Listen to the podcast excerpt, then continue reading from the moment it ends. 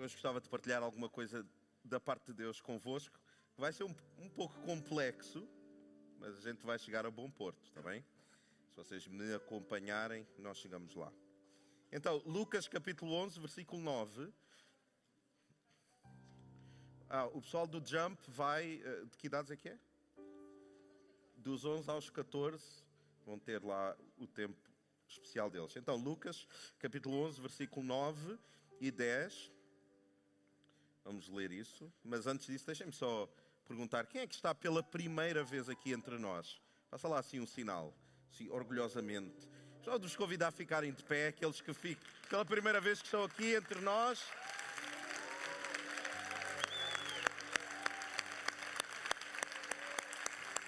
Amém. Bem-vindos. Espero que seja uma, uma experiência totalmente agradável. Podemos tomar os nossos lugares, está bem? Deixem-me ler para vós eh, da palavra de Deus, diz assim. eh, portanto, isto é Cristo, Ele está a falar e Ele diz, portanto, vos asseguro, ou seja, Ele está a dizer, isto que eu estou a dizer é certeza, é certeiro. Pedi e vos será concedido. Buscai e encontrareis. Batei e a porta será aberta para vós. Pois todo o que pede, recebe, e o que busca, encontra, e a quem bate, se lhe abrirá. Então Cristo está a dizer assim: tu tens que pedir, tu tens que procurar e tu tens que bater à porta. E a garantia é que se tu fizeres isso, tu vais encontrar. Ser-te-á dado isso. esta é a garantia. Agora nós vamos a outro texto que parece que não tem nada a ver, mas nós no final vamos fazer um mashup e vai ter tudo a ver. 1 de Samuel capítulo 9, versículo 1, diz assim: Havia um homem entre o povo da tribo de Benjamim chamado Quis. E Quis, esse homem, era um homem rico e muito influente. Digam lá assim comigo: um homem rico e muito influente em sua região. Próximo. Tinha ele um filho chamado Saul. Era um belo jovem, nenhum outro havia entre os filhos de Israel mais bonito do que ele. Ou seja, era assim como, sei lá, o nosso. Eu não queria dizer, mas. A gente tem que dizer a verdade. não é? Mais bonito do que ele. Os rapazes mais altos chegavam apenas à altura dos seus ombros. ok? Ele era alto, era esbelto, era um guerreiro. Fantástico.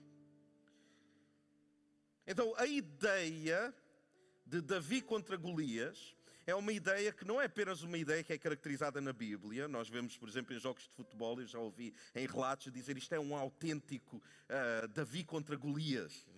Não vai ser possível, esta equipa tão pequenina vai vencer um gigante, etc, etc. Só que, e nós sabemos o que é que aconteceu, Davi, que era o improvável, venceu o gigante Golias. Mas tudo o que está por detrás dessa história é o que eu gostava de partilhar convosco também. Como é que nós chegamos a essa ideia de Davi e Golias? Deixem-me dizer-vos que pode parecer surpreendente, mas Davi seria supostamente apenas um apontamento. E Saul, sim, seria o personagem principal. Saul tinha tudo para dar certo, ele era o rei por excelência, mas nós percebemos a razão pela qual Saul deixou de ser o personagem principal. E é isso que eu gostava também de partilhar convosco. Como nós vimos, Saul vinha de uma família rica, muito influente né, em toda aquela região. Só que este homem, Saul, desde o início, quando ele nos é apresentado, ele tem uma imagem muito negativa sobre ele mesmo. Ou seja, há um profeta, Samuel, que diz assim: Olha, tu vais ser o rei sobre todo Israel. Só que ele tinha uma ideia tão negativa que ele diz assim: Eu, a nossa tribo é a mais pequenina, a nossa tribo é a mais necessitada. Como eu, estás-me a chamar a mim? E nós já percebemos que ele vinha de uma, de uma família abastada, só que a ideia, a perspectiva que ele tinha sobre ele próprio era tão negativa que ele quase que não concordava com o que Deus dizia a seu respeito. E sabem, a imagem que tu tens de ti mesmo pode atrasar ou prejudicar aquilo que Deus tem para ti. Deus pode determinar algumas coisas e dizer: Olha, eu, eu tenho este plano para a tua vida, só que tu não concordas com ele. Então tu podes estar a boicotar o que Deus tem para ti, porque tu não dizes sim àquilo que Deus pensa a teu respeito. Isto é muito interessante. Logo de início, este personagem Saul era extremamente negativo sobre ele próprio e ele começa a construir uma imagem de insegurança. E deixem-me que vos diga também: a insegurança é extremamente perigosa. Porque as pessoas inseguras vêm, uh, vêm conspirações em tudo o que é lugar, em todo o tom de voz, em todo o silêncio, tudo é uma conspiração. Estão todos a olhar para mim, estão todos contra mim. As pessoas inseguras são perigosas e Saul tornou-se um homem perigoso. Ele nunca concordou com Deus até reinar. É mais ou menos aquela mentalidade. Ok, pronto, se tu dizes que eu tenho que reinar, pronto, eu faço-me rei, tudo bem. Mas eu acho que eu não sou o mais qualificado. Se tu achas que eu tenho que manter, pronto, está bem, eu tenho que manter este casamento, pronto, está bem. Se tu dizes, deve ser porque, pronto, lá, tu sabes melhor. E... Ele nunca concorda com Deus naquilo que Deus está a fazê-lo passar ele tem sempre uma reserva, ele está sempre a pensar, não, mas eu, eu se calhar eu penso de maneira diferente, eu faria de maneira diferente. Saul é o estereótipo de alguém que não está confortável na sua própria pele, não está confortável naquilo que está a fazer. Eu não sei se já aconteceu convosco. Nós estamos em qualquer situação e nós não nos sentimos confortáveis. Mesmo que seja Deus a dizer para nós estarmos nessa situação, nós não nos sentimos totalmente confortáveis. É engraçado que quando eles vão para consagrar, que é alguma coisa que nós vamos fazer aqui hoje, vai ser incrível. Mas quando, quando Saul é para ser consagrado perante o povo todo, como rei de todo Israel, eles andam à procura de Saul, e a Bíblia diz que Saul está escondido na bagagem. Como alguns de nós nos escondemos na bagagem da vida, do nosso passado, as nossas dores, as nossas circunstâncias, nós escondemos-nos atrás da bagagem e Saul era assim. Então Deus, como que, vamos dizer desta forma, desiste de Saul e diz a Samuel o profeta: Olha, eu vou levantar um outro rei. Eu vou levantar um homem que é segundo o meu coração. Eu vou coroar um outro rei. E aí surge o nosso Davi. Davi aparece quando Samuel ele está à procura do rei e Deus diz: Olha, vai a determinada família, onde o pai é Jessé, e lá tu vais encontrar o próximo rei de Israel. E aqui leva ao, ao meu primeiro ponto, que é Davi sofreu rejeição familiar. Ou seja, o profeta diz, ele chega ao pé de Jessé e diz assim: Olha, prepara os teus filhos, os teus filhos todos, nós vamos fazer um sacrifício. Eu vou vos consagrar e nós vamos fazer um sacrifício. Ou seja, ponham as vossas melhores roupas, fiquem bem cheirosos, fiquem apresentáveis, porque um de vocês há de ter um destino especial. Então a Bíblia relata uma coisa bem traumática, pelo menos para mim seria. Em que estão lá os filhos, estão os sete filhos, não todos, sete, eram oito. Estão lá sete filhos e Samuel está à procura do rei. E ele olha para um e diz assim, e ele pensa, de certeza que é este. Né? O Francisco, né? Era alto. Deve ser este aqui. Bonitão. Porque ele é como Saul. Saul também era alto e sabia. Então ele olha para um dos filhos e diz, tem que ser este o rei. E Deus diz, não é esse aí. E ele olha para o próximo e diz, então tem que ser este. E Deus diz, não, também não é esse.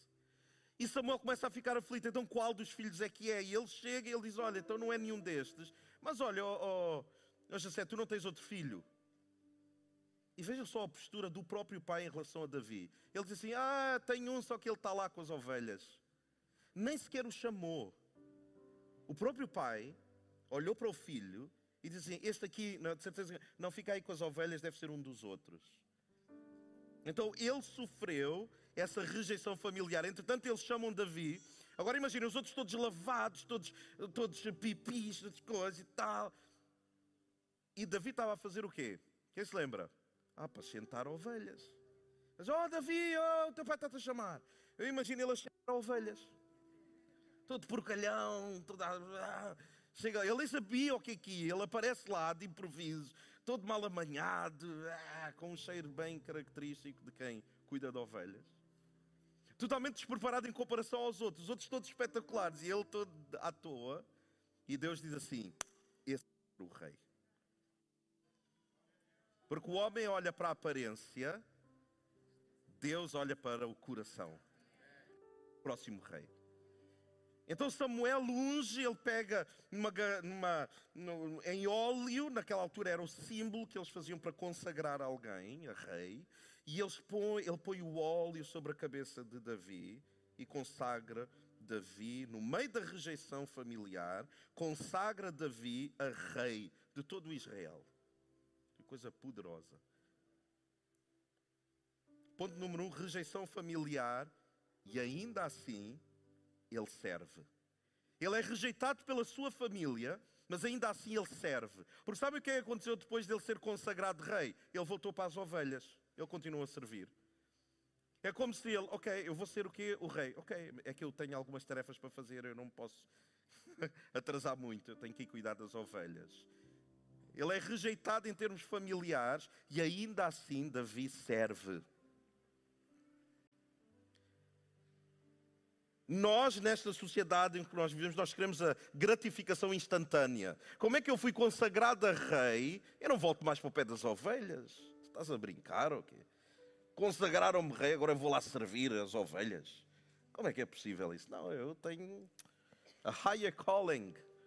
Eu tenho uma cena maior na minha vida agora que eu fui consagrado. Davi não tem esse mindset. Davi pensa assim: eu fui consagrado de rei, fui, mas eu tenho ovelhas para cuidar, eu tenho coisas para fazer. Eu não vou deixar que isto suba ao meu coração. Este é o Davi, que é tão importante nós percebermos. Entretanto, ele recebe um convite do próprio rei, Saul, para ele ir para o palácio e tocar, porque Davi era bom a tocar a harpa. Ele tocava bem a harpa. Então ele é convidado para ir para o palácio. E agora eu imagino a cabeça de Davi assim: ok, eu fui rejeitado pela minha família, mas alguém reconheceu o meu talento e estão-me a dar um upgrade, estão-me a fazer uma promoção. Eu já estou mais perto de ser rei, porque eu já estou no palácio. Fui convidado, eu estou no palácio. Então ele começa a tocar e tal, e Saul fica fã dele.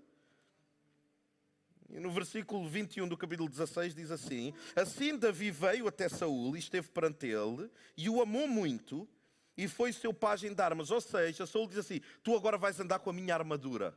Onde quer que eu vá, tu pegas nas armas, tu vais me acompanhar.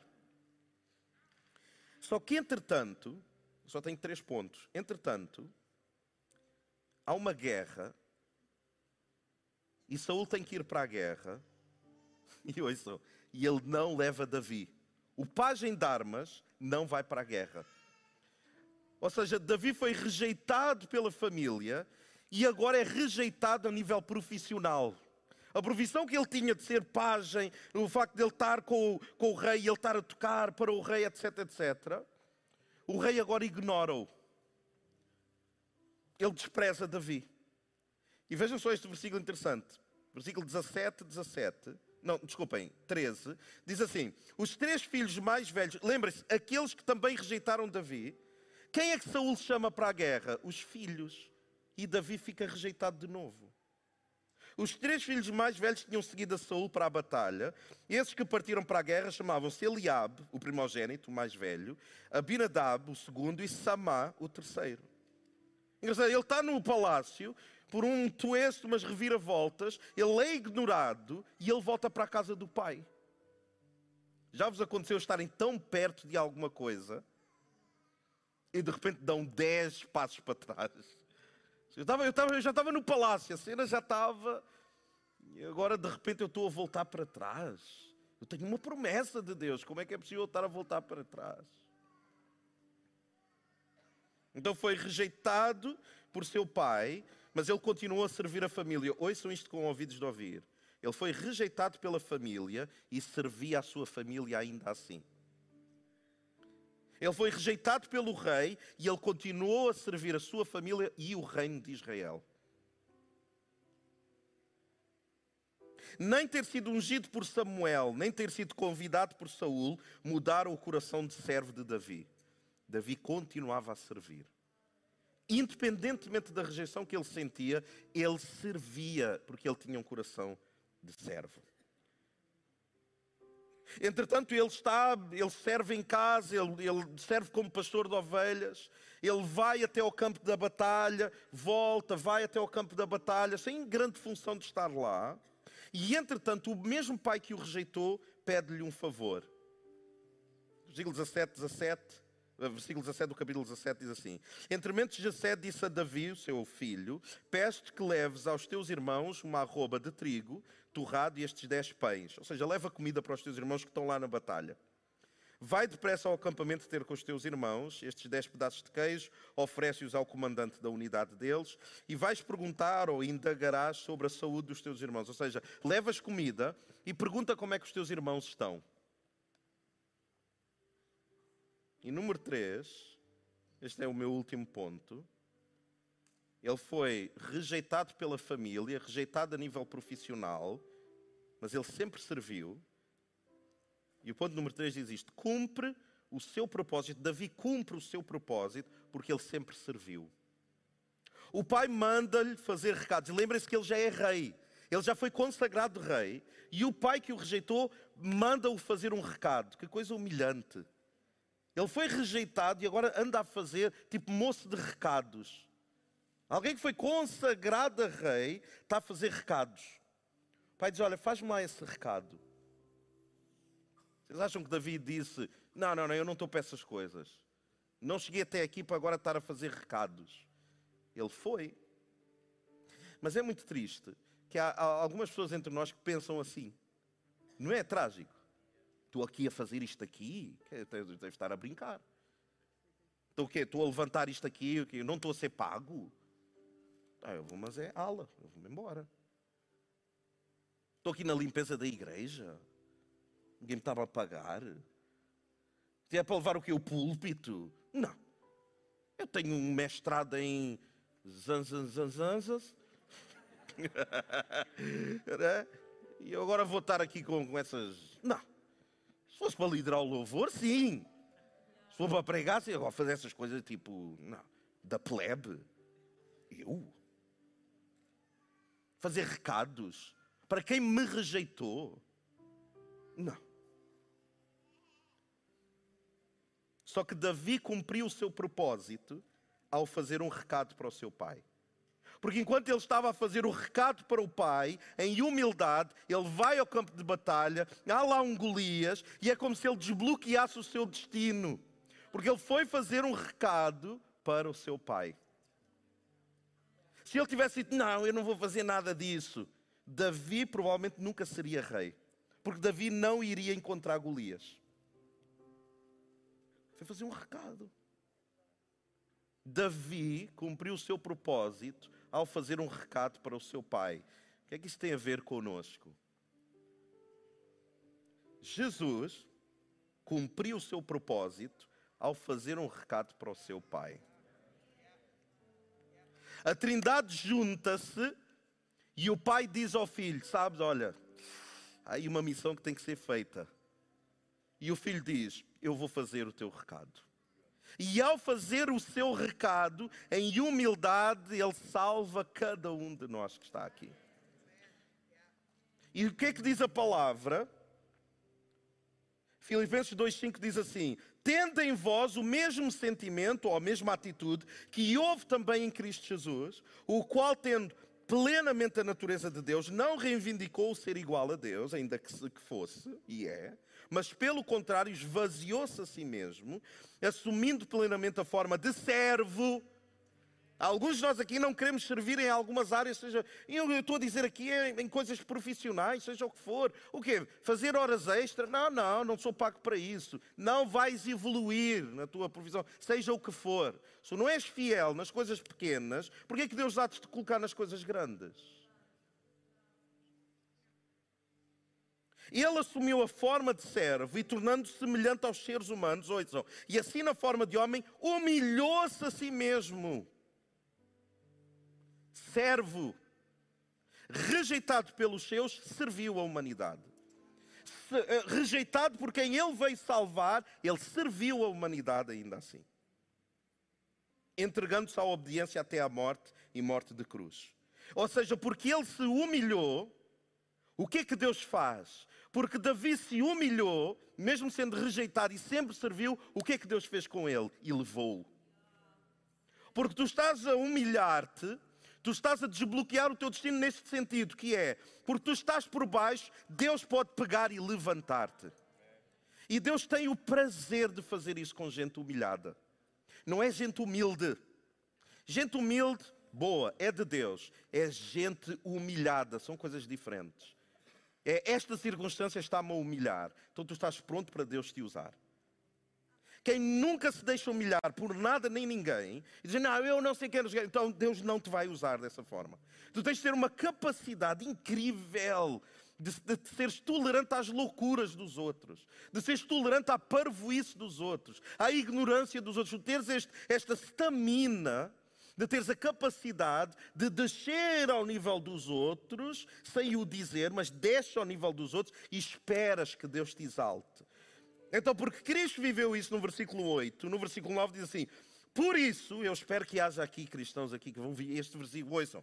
Por isso, Deus também o exaltou, ou seja, elevou, ele humilhou-se, então Deus elevou à mais elevada posição e lhe deu, não é o título, não lhe deu o título, não disse o lírio do campo, o leão da tribo de Judá, o filho de Deus, não, deu-lhe o nome, não é um nome, é o nome que está acima de qualquer outro que nome por isso é que nós acreditamos, não há espiritualidade neutra. Ou tu estás da parte de Deus e tu estás em obediência, em humildade a servir o Deus do universo, ou tu estás num outro lugar qualquer a servir um outro Senhor, porque não há outro nome. Então não há outro, não dá como navegar estas, estas, estas águas. Não, tu estás de um lado, porque é o que a palavra diz, só há um nome. Não é Buda, não é Maomé, não é energia, não é essas coisas dos cristais, não é o Papa, não é a CCLX, não é a Igreja Evangélica ou a Igreja Católica, não é as tuas convicções, aquilo que tu achas, não é nada, é um nome.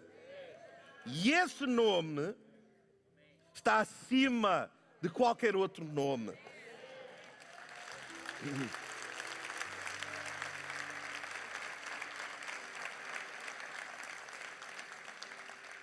E qual é a utilidade dele ter elevado esse nome? Versículo 10. Para que ao nome de Jesus se dobre todo o joelho. Dobra porquê? Se tu não dobras em vida, tu has de dobrar na outra vida. Se tu não dobras voluntariamente e tu te humilhas e dizes assim: Eu não consigo, eu não tenho estratégia, eu não tenho ferramenta, eu rendo-me totalmente ao Deus do universo. Então eu dobro o meu joelho perante Ele. Eu digo, por favor, dá-me um novo coração. Tu podes não fazer isso, tens esse direito. Mas não, fa não fazes aqui. Mas a Bíblia garante que um dia que tu partas e tu estarás na eternidade, tu estarás perante Deus e tu vais ter que fazer isso. Dos que estão nos céus, na terra e debaixo da terra, toda a gente vai confessar e toda a língua confesse que Jesus Cristo é o Senhor, para a glória de Deus Pai. Então nós vemos esta Davi, um servo, rejeitado servo, rejeitado pela família, servia a família, rejeitado, rejeitado pelo seu rei, serviu o rei, o rei queria matá-lo. E ele continua a servi-lo. A certa altura Davi está a tocar a harpa, para o rei Saul, e o rei Saul, por ser ciumento e inseguro, pega numa lança, atira a lança para matar Davi, não o mata, porque Davi tinha um propósito de vida. E aquela lança, ouçam com muita atenção, Saul era da tribo de Benjamim. Benjamim não falhava. Aquela tribo era boa demais na guerra. Houve uma, uma batalha que a tribo mais pequenina de Benjamim, ou das mais pequenas, ia derrotando, ia matando quase todas as outras tribos, de uma vez, numa batalha só. Portanto, Saul não falhava. Quem sabe, quando Saul manda aquela lança, não é que ele tenha falhado, só que o propósito que estava em Davi fez com que a lança se desviasse. E sabem porquê que ele continuou a servir? Davi continuou a servir?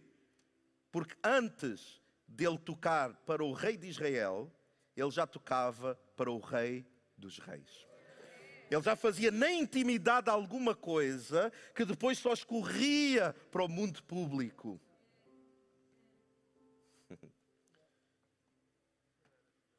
Agora, o que é que aquele versículo que nós lemos de início tem alguma coisa a ver com isto, de servir? Isso tem a ver com a história de Davi. Querem ler de novo? Vamos ler de novo os versículos. Portanto, vos asseguro, pedi e vos será concedido. Deixem-me só perguntar aqui: quem é que precisa de alguma coisa, seja o que for na vida? Levante lá o braço, aqueles de nós que podemos. Seja o que for. Quem acha que não precisa também é tranquilo. Mas só quem precisa, eu preciso. Preciso de montes de coisas, montes, montes, montes de coisas. Preciso terminar este sermão, por exemplo. Vai ser, não é? Então a Bíblia diz que se tu pedires, isso vai-te ser concedido. Se tu buscares, tu vais encontrar. Bateres, a porta vai ser aberta. Pois todo aquele que pede, recebe, todo o que busca, encontra, e a quem bate, se lhe há aberto. O que é que isto tem a ver com Davi sendo servo, servindo os outros? Porque o contexto deste versículo é um contexto brilhante. O contexto não tem a ver com pede para ti. Não tem a ver, pede coisas que tenham a ver contigo. Vejam só o contexto tão interessante. Lucas 11, 5, eu já estou quase a terminar. Acrescentou-lhe Jesus e disse: Imaginai que um de vós tinha um amigo, tenha um amigo, e que precisa recorrer a ele à meia-noite. E lhe peça: Amigo, empresta-me três pães. Motivo: Porque um amigo meu, não é porque eu preciso, porque um amigo meu acaba de chegar de viagem e eu não tenho nada para lhe oferecer. A parábola é esta: eu vou pedir a um amigo meu comida para mim, não, para um outro amigo meu. De novo, eu vou pedir a um amigo comida para mim, não, para um outro amigo que precisa. Então eu estou a pedir para quem? Para mim? Para outra pessoa. Ok? E o que estiver, versículo 7, e o que estiver dentro da casa lhe responda: Não me incomodes, a porta já está fechada, eu e os meus filhos já estamos deitados, não posso levantar-me e dar aquilo que tu me pedes. Eu vos afirmo que, embora ele não se levante para lhe dar o pão por ser seu amigo, por causa da insistência, se levantará e lhe dará tudo o que precisar. Para quem? Para ele? Não, para o amigo. Portanto, vos asseguro: pedi e ser-vos-á concedido. Para quem? Para o amigo, para o outro. Então o que eu peço, a garantia que Deus faz, não é quando eu peço para quem? Para mim. É quando eu peço para o outro. É quando eu sirvo. É quando eu me esqueço de mim próprio e eu olho para o outro, o próximo. A bondade de Deus, a generosidade, a minha insistência não tem a ver necessariamente com alguma coisa minha, tem a ver com a necessidade do outro. Eu projeto a minha insistência, não por mim, mas por amor ao outro. Imaginem o que é Deus dizer assim: aquilo que tu pedires, por amor ao teu próximo, eu vou te dar. Tu pedes, tu vais encontrar. Tu procuras, tu vais achar. Tu vais bater à porta, o amigo vai abrir a porta e diz: O que é que tu precisas? Eu preciso que tu salves este meu familiar. Senhor, por amor do teu nome. O próprio Paulo disse assim: Gostava eu até de ser condenado, se isso ajudasse a alcançar os meus irmãos judeus. E é esse o coração de servo.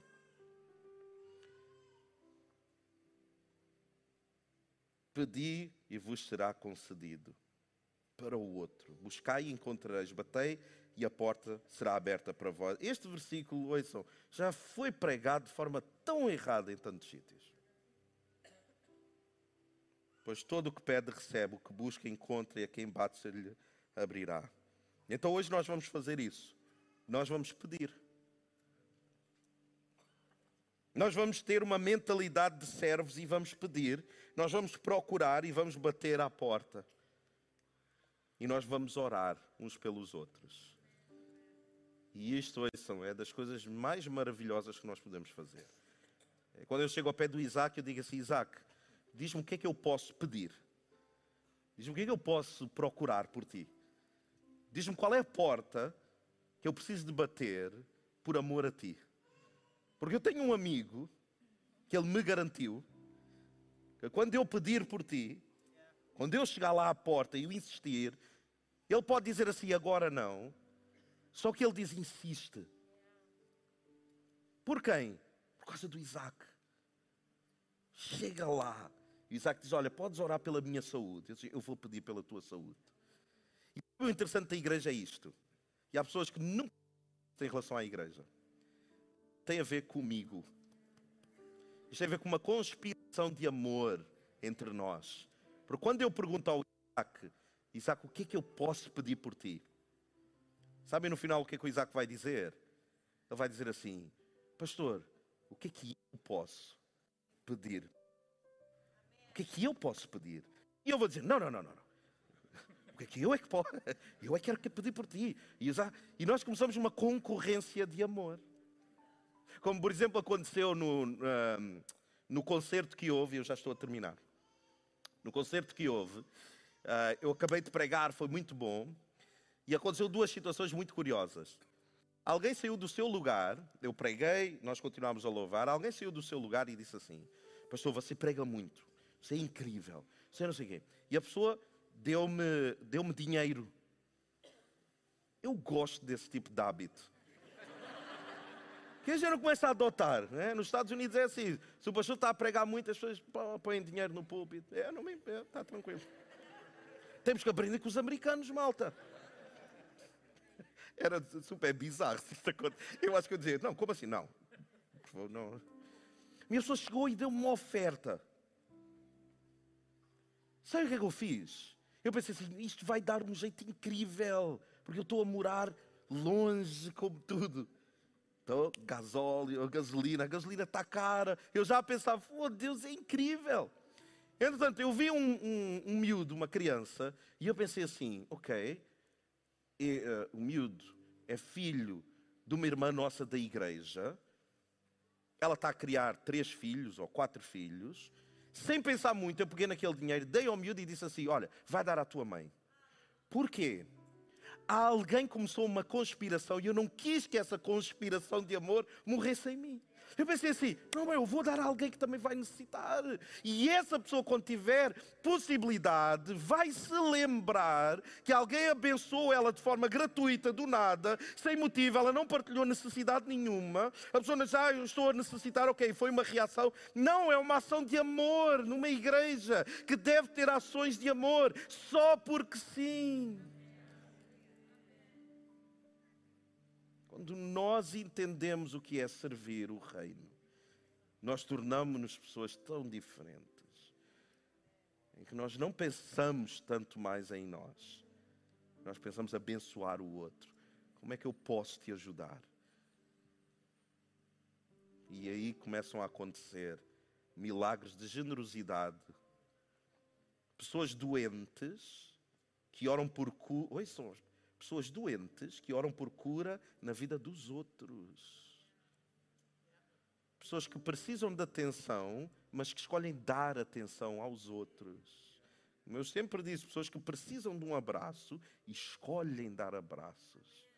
Essa é a igreja que eu sonho que a CCLX sempre seja. Uma igreja deste porte. Então nós vamos bater à porta, sim.